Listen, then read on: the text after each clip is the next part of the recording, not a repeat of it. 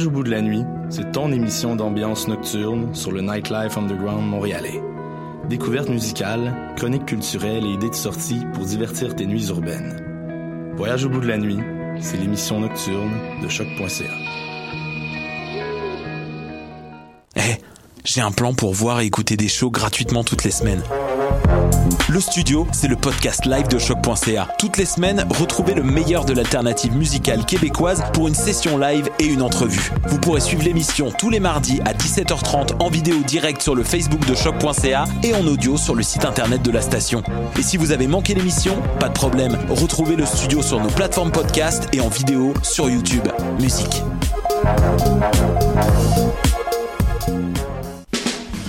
Les productions Nuit d'Afrique vous invitent au gala de la 11e édition des Silidor de la musique du monde, la distinction musicale qui souligne le talent des artistes de la musique du monde. Le jeudi 27 avril au théâtre Fairmount dès 20h. Venez nombreux voter pour vos artistes coup de cœur, ceux qui seront consacrés Silidor, d'argent ou de bronze.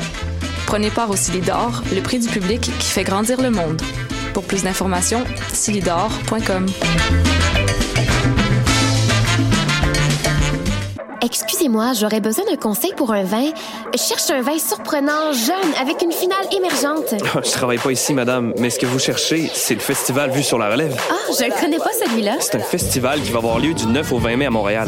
Il y a du théâtre, comme la pièce Petit crime contre l'humanité, de la danse, de la musique. Wow! Il y a aussi des parrains de soirée, Karim Ouellette, Valérie Blais, Gasoline. Le tout en collaboration avec Québécois. Je vais en prendre deux bouteilles. Mais madame, je travaille pas ici. Pour les billets, allez sur vuesurlarelève.com.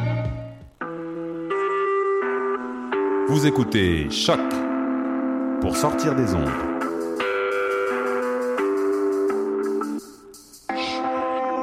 Podcast, musique, découverte.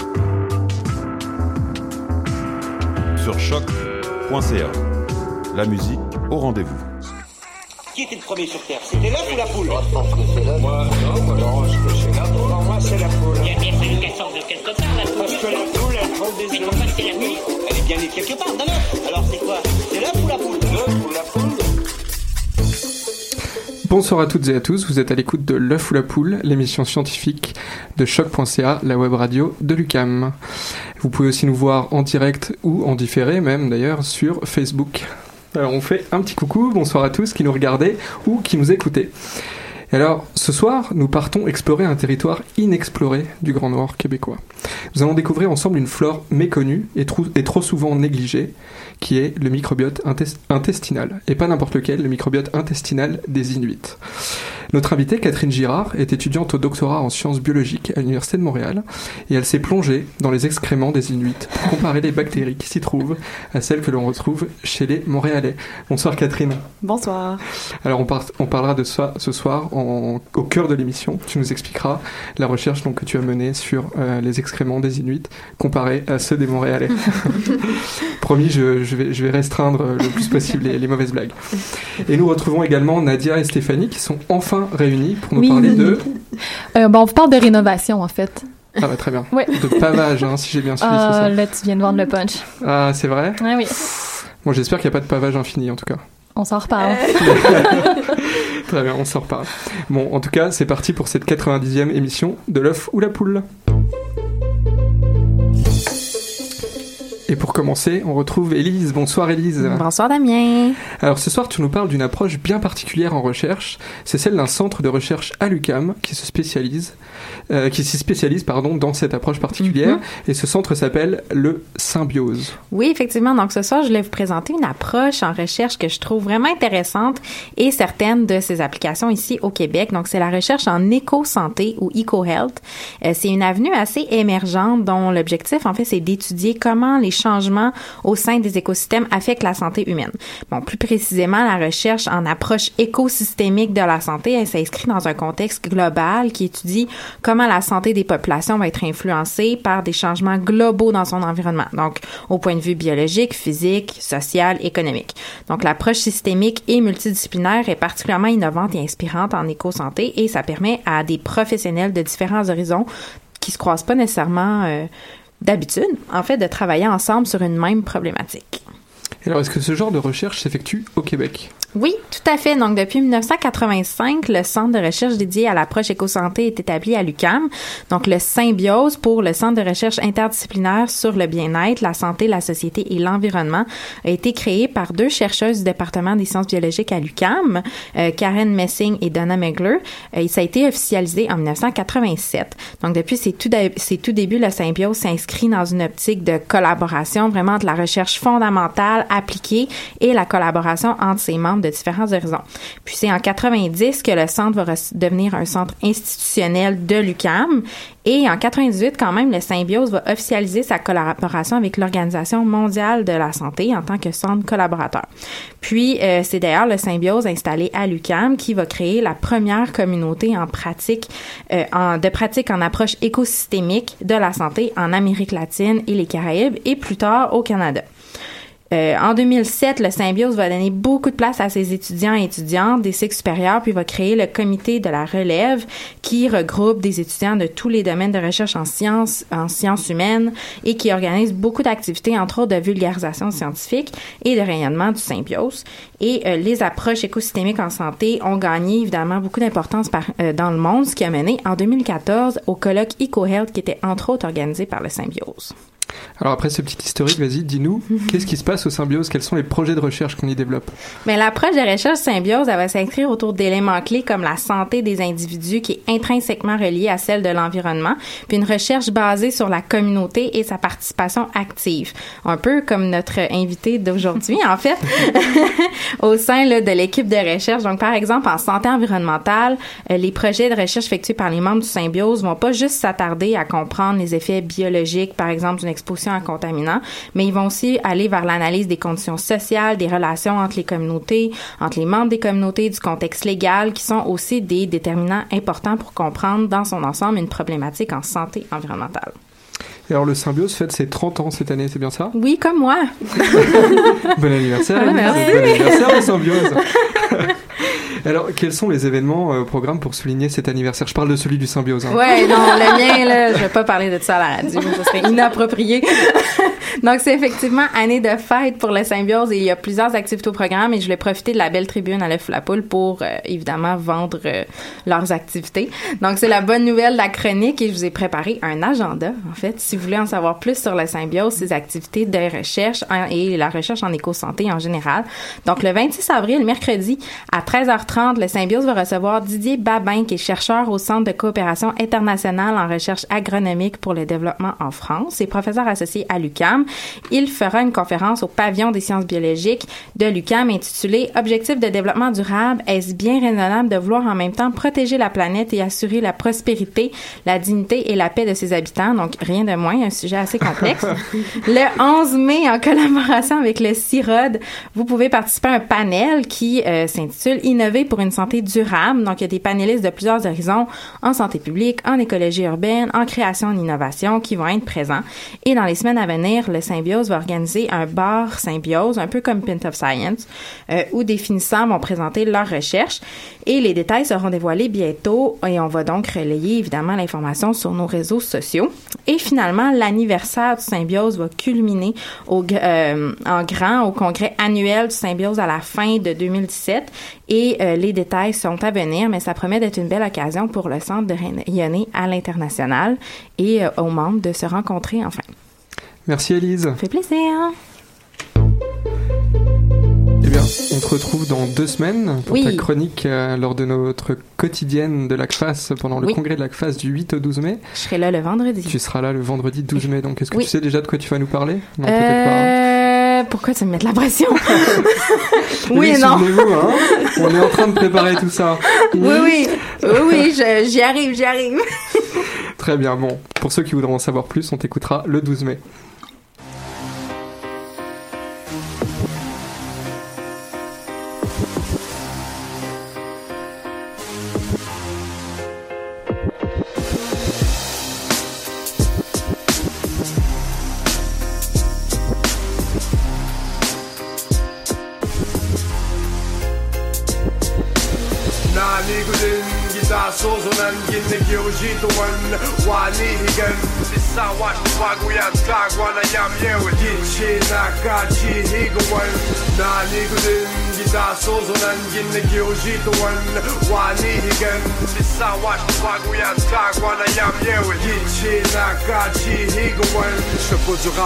Parce que je viens pas de là. Je viens d'une réserve indienne juste à côté de chez toi. On peut dire que c'est un ghetto, on peut dire que c'est de la merde Mais une image sur mes mots et viens voir par toi-même. Tu verras que les aînés ont quelque chose à raconter. Tu verras que la jeunesse a oublié de les écouter. Tu liras sur nos visages ton déception et ton courage. Et tu verras que je suis pas le seul qui est prisonnier de la rage. Tu verras un peuple ravagé par l'alcool Intoxiqué par la coke, la violence et les viols. Tu verras que le bonheur ce n'est pas à tout le monde que ça arrive sentiras un putain de mal de vie. Tu verras que c'est déprimant, tu verras que rien ne change. Tu verras que certains réussissent et la plupart n'ont pas de chance. Et tu verras que certaines réserves boivent de l'eau contaminée Que le suicide chez les jeunes, on les compte par milliers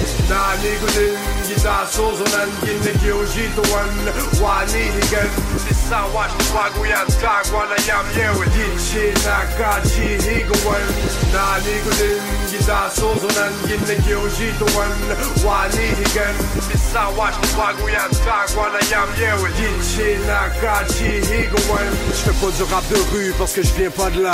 Je fais du rap de réserve pour les gens de chez moi. Et tu verras que par chez moi c'est semblable à chez toi. Y a de beaux paysages et de vrais trous à rats. Tu verras que l'espoir est mince mais que l'espoir est là Malgré la maladie et le haut taux de sida Tu verras des avocats, des docteurs, des gens qui ont le cœur à bonne place Prêts à mourir pour les leurs. Tu verras des guerriers, des gens pleins de courage Un peuple menacé par la loi sur les sauvages. Mais y a des jeunes ambitieux, pleins d'espoir dans les yeux À qui on a oublié de dire que le monde était à eux. Je rappe avec mon cœur, ma conscience et ma douleur. Pour le drapeau de mon pays, celui qui porte notre couleur. Et tu verras que dans ce pays, on est minoritaire. Moi je suis une voix parmi tant d'autres, je suis un révolutionnaire now. Nah, nigga, get our souls on and get the Kyoji to one.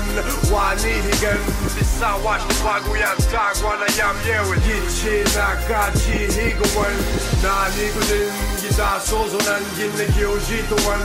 Why need he gun? This I watch the Baguyan tag one. I am here with it. She not got she he go one. Anishinaabe. That's Kamek. Il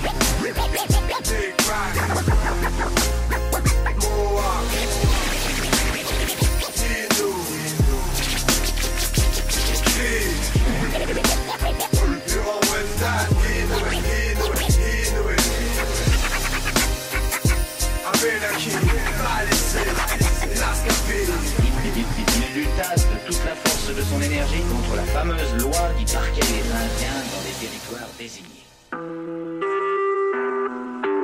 Vous écoutez Choc pour sortir des ondes.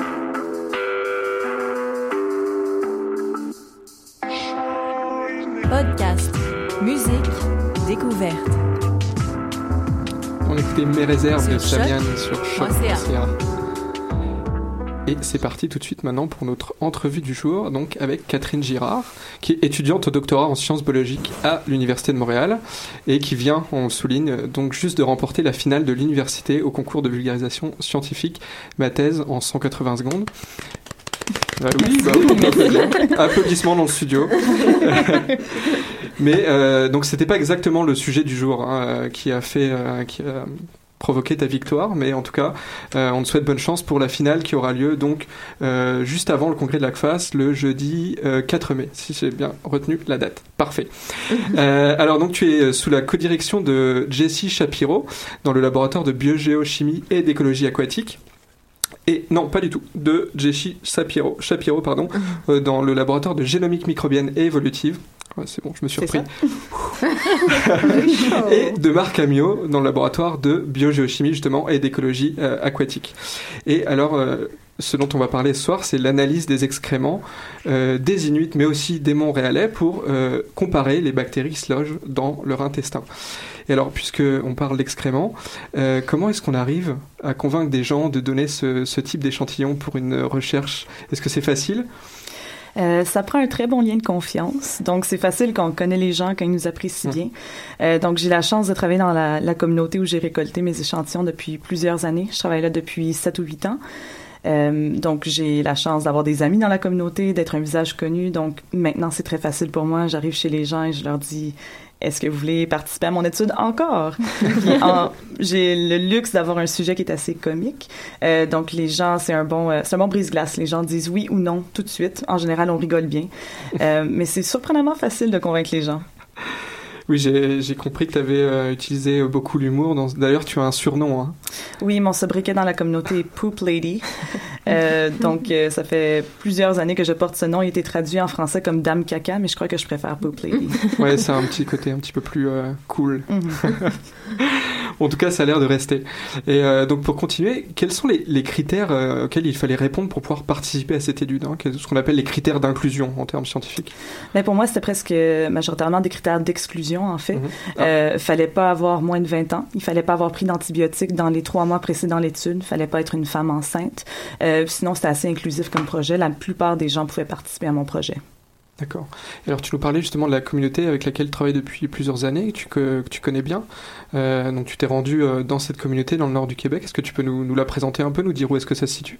En fait, la communauté pas dans le nord du Québec, est au Nunavut, donc le territoire qui se situe au nord du Mhm. Québec. Euh, c'est une toute petite communauté qui s'appelle Resolute Bay, donc c'est une euh, communauté d'environ 200 habitants. Euh, la majorité des gens qui y vivent sont inuits et c'est assez loin. C'est une bonne journée de vol pour s'y rendre, euh, plusieurs milliers de dollars pour euh, y arriver, mais une fois qu'on est sur place, c'est un très très bel endroit. C'est une étude qui coûte cher. hein. Ça coûte très cher. J'imagine que tout le monde parle euh, la langue in- inuit là-bas? Tout le monde parle l'anglais. en majorité. La plupart des gens parlent inuktitut aussi, mais Mhm. c'est une langue qui se perd tout doucement chez les jeunes. Donc, euh, la plupart des gens de notre âge, par exemple, vont parler principalement en anglais. Ok. Donc j'allais te demander si tu sais comment dire caca en inuktitut. Mais, euh, Certainement. certainement? Certainement. Anak. Anak, ok. Bon. Alors c'est c'est à noter, ça peut toujours servir si jamais on se rend là-bas. Alors pour revenir dans l'étude, combien finalement d'échantillons est-ce que donc toi ou toute l'équipe en tout cas vous avez récolté pour cette étude?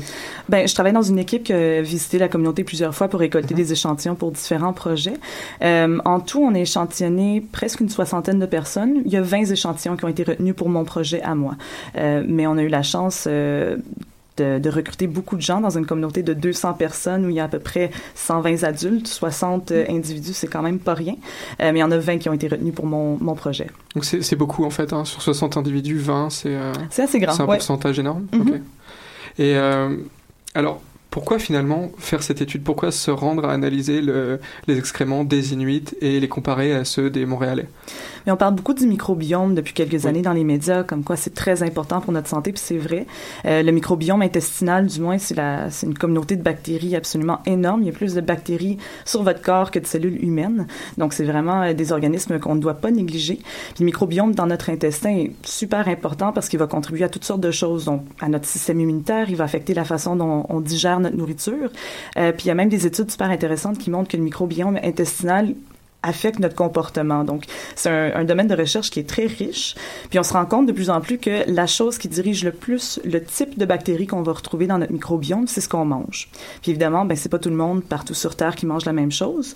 Donc, il y a eu beaucoup d'efforts de recherche pour essayer de comparer différentes populations partout dans le monde, savoir si on mange une diète occidentale, de quoi a notre microbiome. Si on vit en Afrique subsaharienne, qu'on a une diète très agraire, de quoi a notre microbiome. Donc, mon projet s'insère un peu dans cette euh, grande cartographie du microbiome-là. Euh, il y a personne qui avait regardé le microbiome des Inuits, qui ont une diète qui est quand même particulière, Mhm. qui est traditionnelle, oui, mais qui est riche en protéines, en gras animaux. Donc, c'est un peu l'objectif de mon, de mon projet, de mettre le microbiome Inuit sur la grande map monde du microbiome. En le, en le comparant à ceux qui ont une diète donc plutôt occidentale qui vivent, euh, qui vivent à Montréal. Exact. Donc, j'ai eu une cohorte euh, d'étudiants-chercheurs de l'Université de Montréal très généreuse. Je tiens à souligner leur participation ce soir. Euh, c'est eux qui ont servi de, de comparatif pour ma cohorte de Resolute Bay. Ah, donc tu t'es servi chez tes collaborateurs euh, et collaboratrices? C'est confidentiel. Ah, confidentiel. On salue ceux qui nous écoutent en tout cas. Voilà.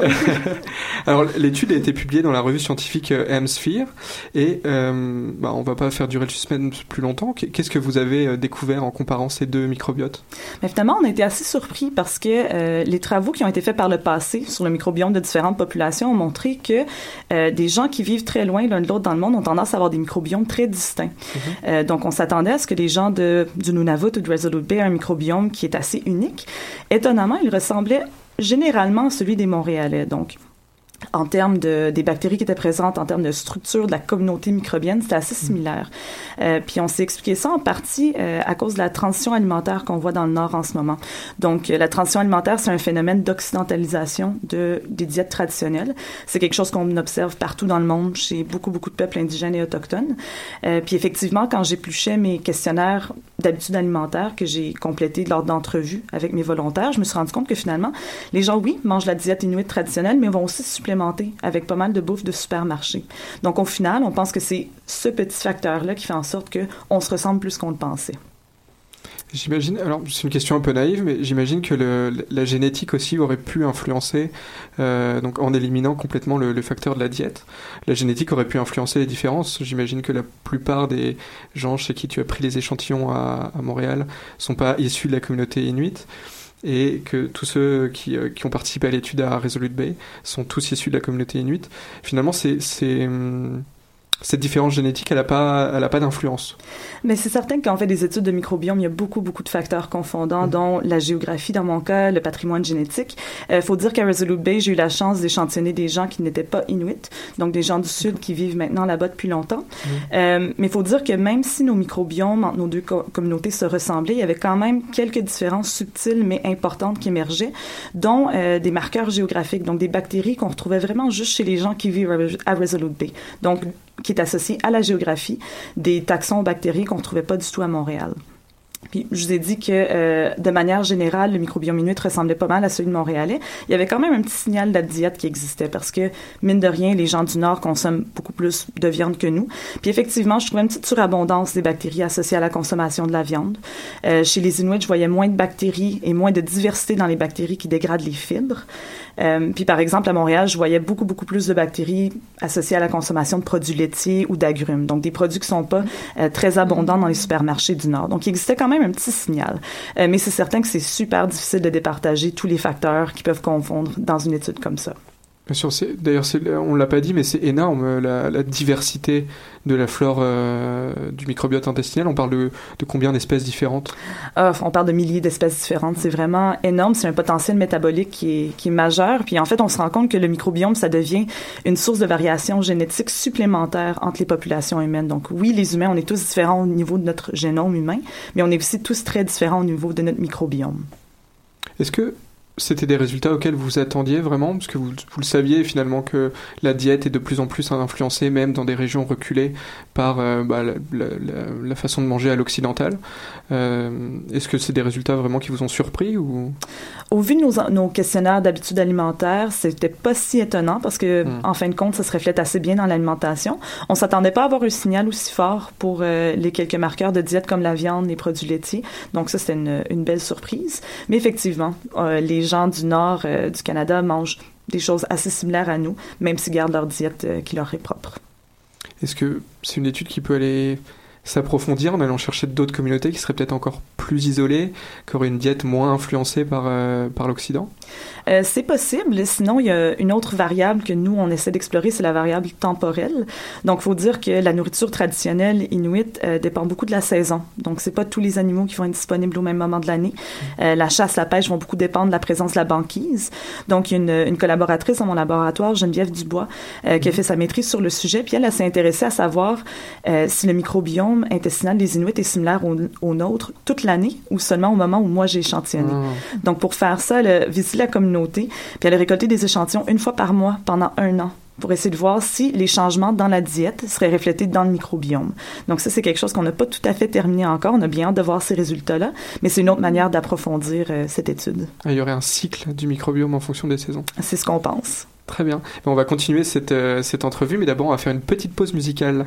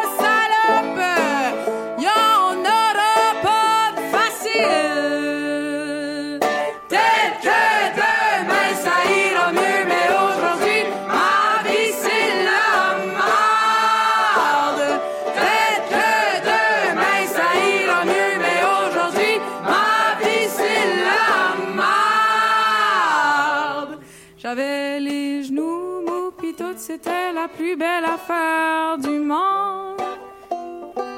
On aurait pu être l'inspiration d'une toune de Céline Dion. Mais quand il a vu l'autre fille qui était plus chic que moi, il a ramené chez eux devant mes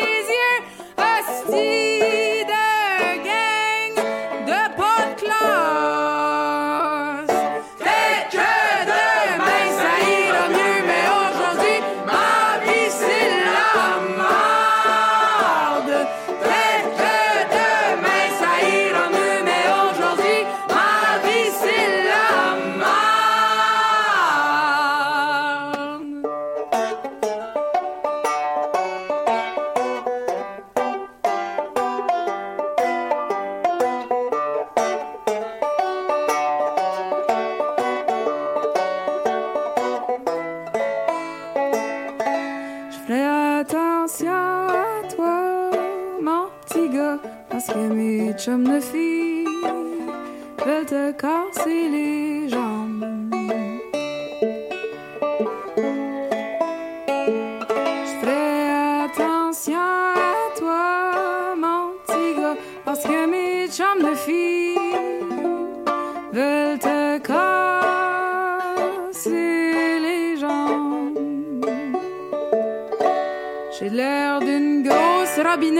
Assise toute seule au bar en bitchant toute la soirée à ceux qui ont le malheur de m'écouter. Je dis peut-être que demain ça ira mieux, mais aujourd'hui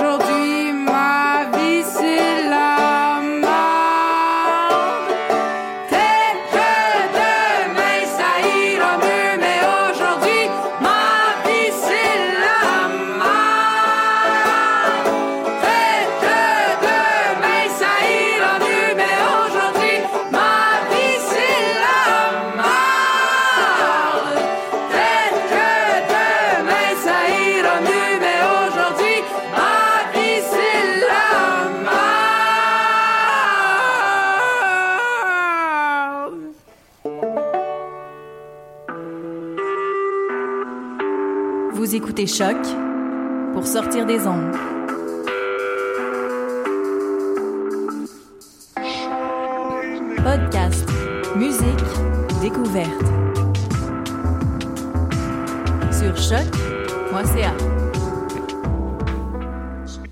Aujourd'hui ma vie c'est de la marde avec Lisa Leblanc sur choc.ca dans l'œuf ou la poule.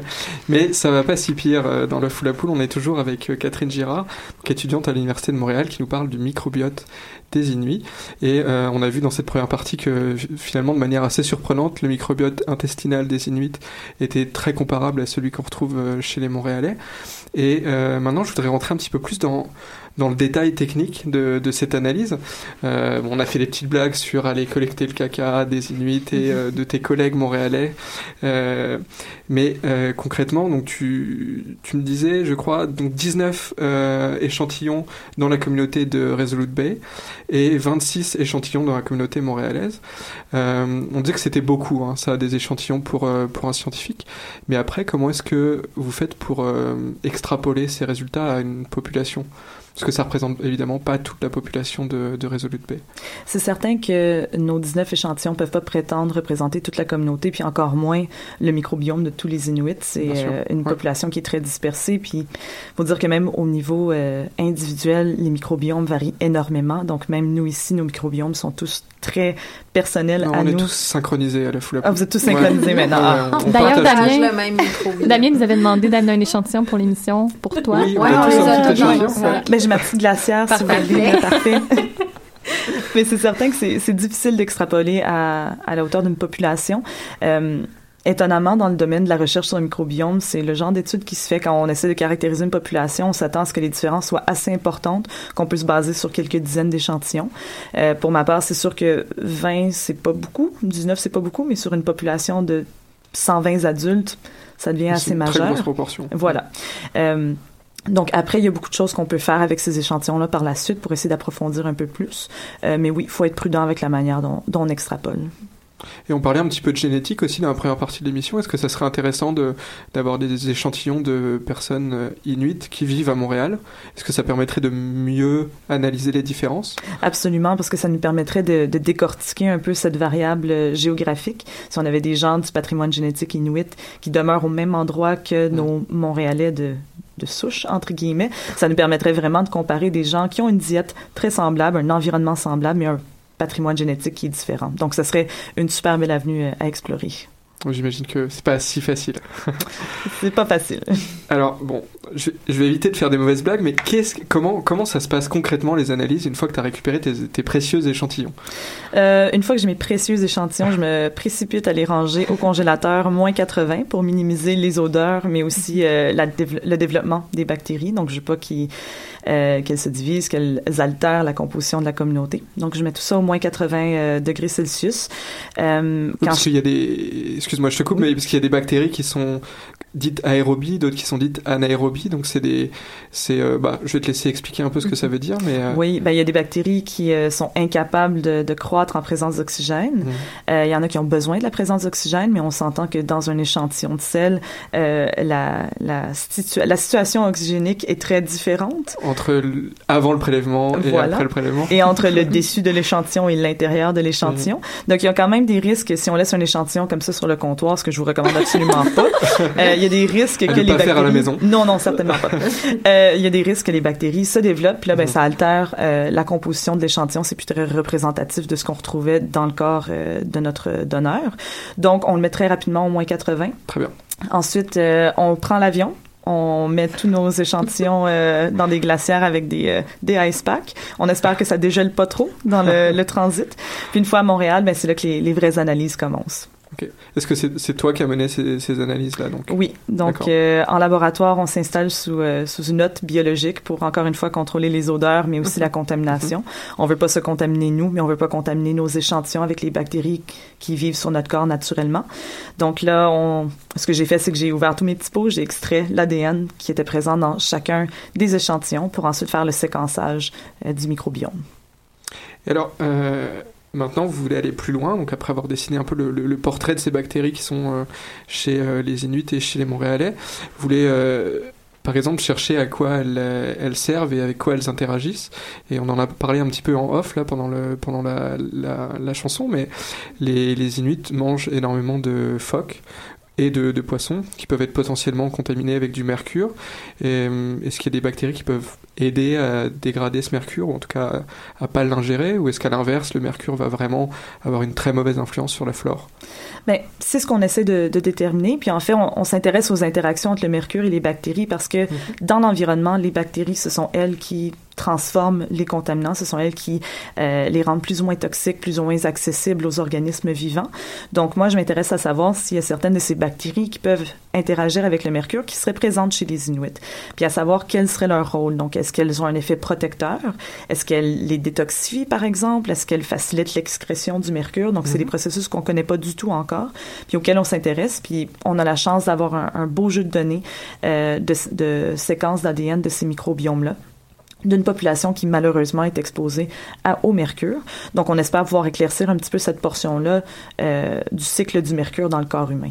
D'ailleurs, comment ça se fait ça que cette population elle est exposée au mercure? Qu'est-ce qui vient faire dans cette région en ben, si grosse quantité? Ben c'est ça parce que le mercure s'est produit euh, il y a du mercure partout. C'est produit par les éruptions volcaniques. On en retrouve dans la croûte terrestre.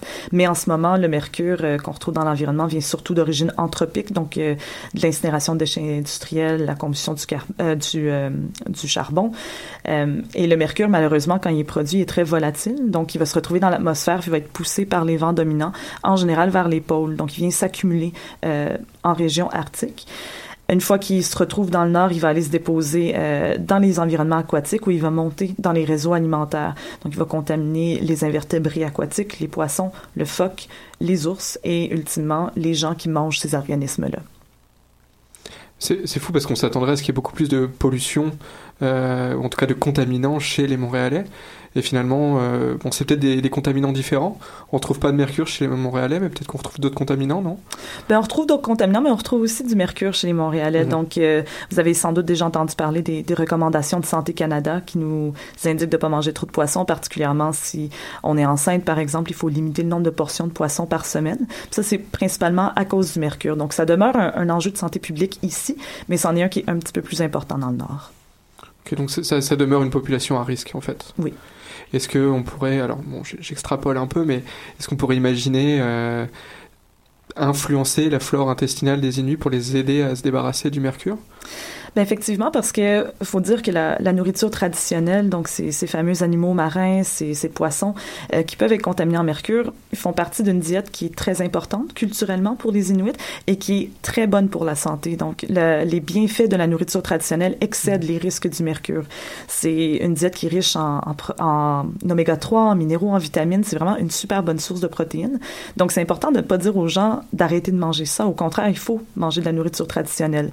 Euh, effectivement, si on réussit à bien comprendre comment le microbiome interagit avec le mercure, on peut envisager un moment où on pourra développer, par exemple, des probiotiques contenant des bactéries qui pourraient aider le corps à se défendre contre les méfaits du mercure. Euh, évidemment, c'est pas quelque chose que moi je peux faire avec mon étude, mais si on continue nos travaux sur le microbiome, ça pourrait être quelque chose qu'on pourrait faire dans l'avenir. Qui pourrait déterminer les bactéries qui seraient intéressantes à avoir dans ces probiotiques. J'ai même entendu parler, euh, il n'y a pas si longtemps, de, de greffe euh, fécale. Hein, ça, c'est Mhm. des, des petites pilules qu'on prend. hein, de- oui, ben en fait, c'est euh, c'est un- une thérapie qui fonctionne très Mhm. bien pour euh, les infections de C. difficile, par exemple. Euh, en fait, c'est une un très bon mode de guérison pour beaucoup de patients, les transplantations fécales, euh, donc les transplantations de microbiome. Euh, il y a des gens un peu plus aventureux qui ont commencé à faire des transplantations à la maison, euh, ce, que, ce qui est Oula. absolument pas recommandé par, euh, le, par Santé Canada, par le entre USDA. voisins, entre amis. euh, Voilà. Il euh, faut bien choisir son donneur. Mais euh, au niveau médical, c'est euh, c'est une thérapie qui est utilisée dans certains cas. Très bien. Bon, alors là, on est parti très très loin, on extrapole euh, assez fort, mais pour, euh, pour toi concrètement, euh, quelles, quelles vont être la suite de tes travaux pour terminer ton doctorat? Mais pour la suite de mes travaux, je vais me pencher sur la question du mercure. Mhm. Donc, à savoir, est-ce qu'on peut identifier des, des micro-organismes dans le microbiome inuit qui pourraient changer la façon dont le corps absorbe ce contaminant? Euh, puis une autre très grosse partie de mon doctorat qui s'intéresse à euh, quel effet les pratiques alimentaires et culturelles vont avoir sur la manière dont le mercure se comporte dans le corps. Donc encore une fois, je me je travaille sur la communauté de Resolute Bay euh, et j'essaie de voir s'il y a des choses qu'on peut faire en apprêtant notre nourriture, qu'on vive à Resolute ou à Montréal en fait, qui pourraient changer comment on absorbe le mercure. Donc j'ai trouvé par exemple que si on fait cuire la viande, ça va diminuer la quantité de mercure qu'on absorbe dans notre corps. Euh, si on boit du thé ou certains breuvages, il y a des molécules là-dedans qui peuvent lier le mercure très fort puis empêcher notre corps de l'absorber. Donc, en attendant d'avoir un probiotique magique qui permet de régler la situation, j'essaie de voir si les approches plus douces, un peu moins invasives, qui pourraient permettre d'améliorer la situation du mercure. Donc il faut manger du poisson et boire du thé. Voilà. ok. Eh ben, merci beaucoup Catherine d'être venue nous parler de, de, de ces travaux euh, que tu as menés à Resolute Bay et à Montréal. Euh, il me reste une dernière question pour toi qu'on a l'habitude de poser dans l'émission. Euh, D'après toi, c'est l'œuf ou la poule? Hmm, je dirais la poule. Ok, très bien. Bon, pourquoi pas. Eh ben, merci beaucoup. Je rappelle que tu as gagné la finale euh, de ma thèse en 180 secondes pour l'Université de Montréal, que la finale nationale du Québec a lieu le jeudi 4 mai prochain euh, au stade olympique, en tout cas dans, dans Au jardin locaux- botanique. Au, au jardin botanique, pardon. Et qu'on peut aller t'applaudir là-bas si jamais on a envie de te soutenir. Merci encore. Merci beaucoup.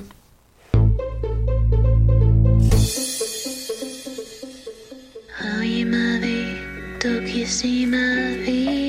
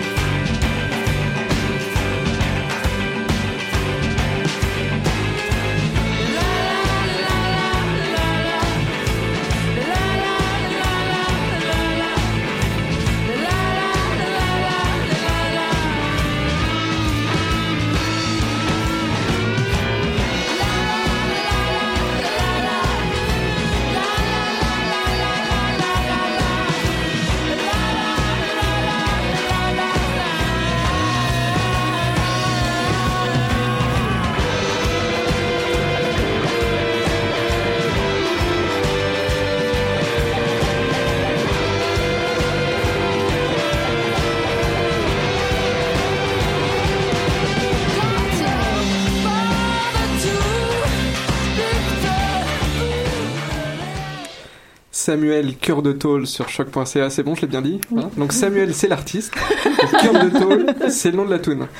Et on en a eu deux pour le prix d'une, parce que avant ça, on a écouté euh, Elie Sapi, Isaac euh, Arna-. Voilà. Et on Bel continue. Ouais, hein, j- j'aurais pas dû, j'aurais pas dû me lancer sur celle-là. Mais on continue avec deux pour le prix d'une, puisqu'on continue avec Nadia et Stéphanie pour la chronique mathématiques. Oui, je reviens d'abord. Je, nous ramène en arrière au 13 mars dernier, quand Steph vous, vous avait proposé une énigme. Je vous rappelle la situation. Vous avez devant vous trois caisses. L'une d'elles contient uniquement des pommes, l'autre contient uniquement des oranges, et la troisième contient les deux. Sur chacune des caisses, une étiquette est apposée qui indique son contenu. Sachant qu'aucune boîte n'est bien identifiée, comment pouvez-vous, en prenant un seul fruit dans une seule caisse, déterminer ce que contient chaque caisse? Donc là, vous aviez plus d'un mois pour trouver la réponse. J'espère que vous l'avez tout trouvé. Donc, ce que vous deviez faire, c'était de piger un fruit dans la caisse qui est étiquetée pomme et orange. Donc, disons que vous pigez une pomme pour faciliter le raisonnement. Donc, comme l'étiquette pomme et orange n'était pas la bonne, ben, vous savez que cette caisse-là contient uniquement des pommes. Vous pouvez prendre l'étiquette pomme et la mettre sur cette caisse-là. Une caisse de réglé. Il reste la caisse avec l'étiquette orange et celle qui en a plus parce que vous l'avez pris. Donc, comme aucune des caisses n'était bien identifiée, mais vous devez changer l'étiquette orange de place. Et donc, la caisse qui est maintenant non identifiée, c'est celle qui va devoir prendre l'étiquette pomme et orange que vous aviez dans les mains. Donc voilà, vous avez réidentifié chacune des caisses. Et on peut refaire le même raisonnement si vous aviez pigé au tout début une orange au lieu d'une pomme. C'est le même principe. Bon, bon, alors ça c'était la réponse à l'énigme. Maintenant vous nous parlez de quoi à Sawyer? Ah, je, je lis mes fiches. Hein. Bien joué, bien joué. On a décidé de vous raconter ce qu'on a fait en fin de semaine. En pleine fin de session, on s'est dit pourquoi pas se lancer dans de la rénovation? Après tout, on dit que les mathématiciens sont pas excellents dans le domaine du concret, mais on peut toujours essayer de leur montrer que c'est faux. Voici donc le récit de deux mathématiciennes qui veulent refaire le plancher d'une salle de bain. Eh ben ça va être beau. Donc, ce qu'on veut faire, c'est créer un pavage du plan. Donc, paver le plan, ça revient juste à recouvrir un plancher avec des tuiles, sans qu'il y ait de trous ni de superposition. Puis, on aimerait le faire pour un plancher de n'importe quelle taille. Donc, il faudrait que notre solution permette autant de paver le parterre du stade olympique ou du jardin botanique, quoique c'est peut-être pas souhaitable, et autant le stade olympique, comme je le disais, que la salle de bain de Nadia, et ce, pour la même taille de tuiles. Donc, on peut faire un pavage avec des tuiles de plusieurs formes, mais pour nos débuts, on a décidé de choisir une seule forme, mais laquelle? C'est une grosse question. Donc, on voulait examiner tous les choix possibles pour être sûr de faire le bon, puis que la salle de bain de Nadia soit vraiment belle au final. Alors vous avez commencé par faire quoi toutes les deux dans, dans la salle de bain de Nadia? Sans, sans arrière-pensée D'abord regardé du côté des polygones réguliers, c'est-à-dire les formes dont tous les côtés sont égaux et tous les angles sont aussi égaux. Le triangle équilatéral, c'est un exemple. C'est possible de recouvrir avec des triangles équilatéraux tout un plancher sans laisser de trous. On peut aussi facilement se convaincre qu'on peut paver le plan avec un carré. On le voit d'ailleurs souvent dans des ben, sur des planchers euh, justement qui sont pavés de cette façon. Un hexagone, ça fonctionne aussi, comme le témoignent les ruches d'abeilles.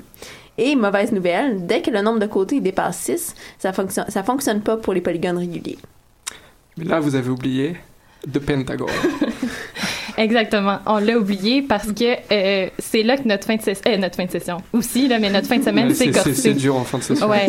Donc Nadia, elle, elle a décidé qu'elle voulait son plancher de salle de bain euh, pavé de pentagone. Mais voyons. Que- mais là, il y a une explication euh, très logique. Tu vas d'ailleurs l'apprécier, Élise.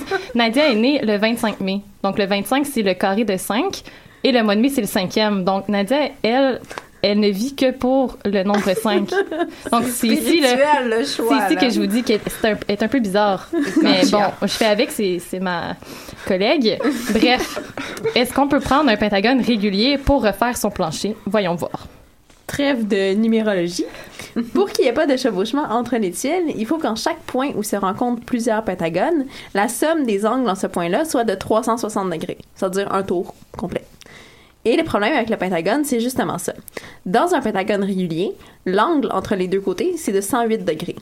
Mais comme 360 ne se divise pas en 108, on ne pourra jamais agencer des tuiles de forme pentagonale pour me faire un beau plancher de salle de bain. Donc là, on sait que le pentagone régulier permet pas de paver son plancher, mais c'est possible que certains autres pentagones le fassent. Donc, pas obligé d'être régulier.